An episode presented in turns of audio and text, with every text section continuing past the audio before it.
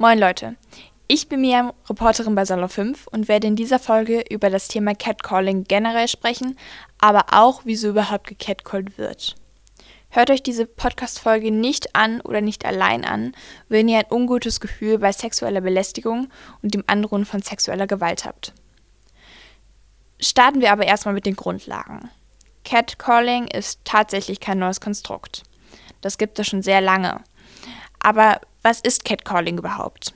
Catcalling ist per Definition eine Äußerung, Geräusche oder Gesten, die von einer fremden Person ausgeführt werden und das Aussehen oder weiteres einer anderen Person kommentiert. Dabei ist wichtig, dass es sich um eine fremde Person handelt, denn so grenzt sich das Catcalling von der normalen sexuellen Belästigung ab. Wichtig ist es noch zu erwähnen, dass Catcalling von jedem Geschlecht ausgeführt werden kann und auch ausgeführt wird, aber auch jedes Geschlecht Opfer von Catcalling werden kann.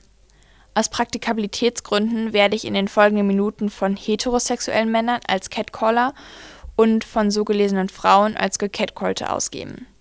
Das entspricht nicht nur der prozentualen Häufigkeit, sondern wird auch in den meisten Studien als Objekt genommen.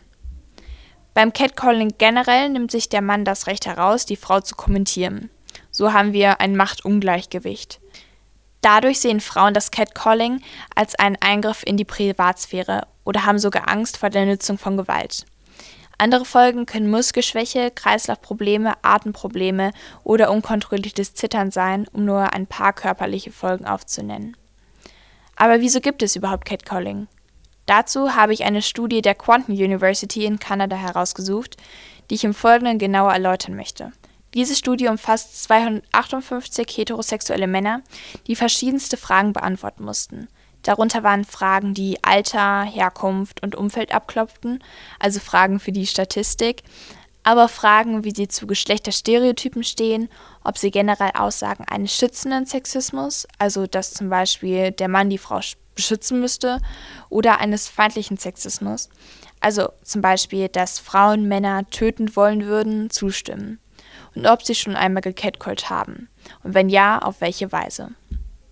Bei der Auswertung gab es keine Unterschiede bei Alter, Herkunft und Bildungsschicht, wenn man zwischen Catcaller und Nicht-Catcaller einteilen möchte.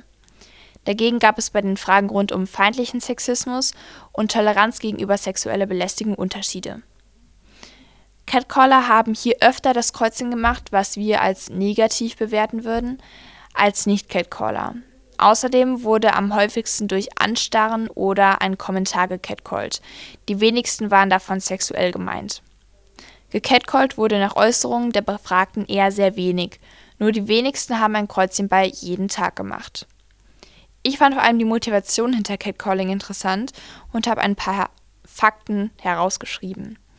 Für viele, 79 Prozent, ist Catcalling einfach eine Form des Flirtens oder um ein Kompliment zu geben. Nur die Hälfte war davon überzeugt, dass die gecatcallte Person das überhaupt als angenehm empfindet oder auch, weil die Kleidung als provozierend empfunden wurde. So, ich hoffe, ich konnte euch einen kleinen Einblick in das doch sehr komplexe Thema geben und hoffe auch, dass ihr es interessant fandet. Falls ihr andere spannende Beiträge und Podcasts nicht verpassen wollt, folgt uns gerne auf Instagram, da heißen wir Salon5- oder ladet euch unsere App runter, Salon5. Ich wünsche euch einen wunderbaren Tag, egal wo ihr seid, und eine schöne Woche. Macht's gut. Ciao.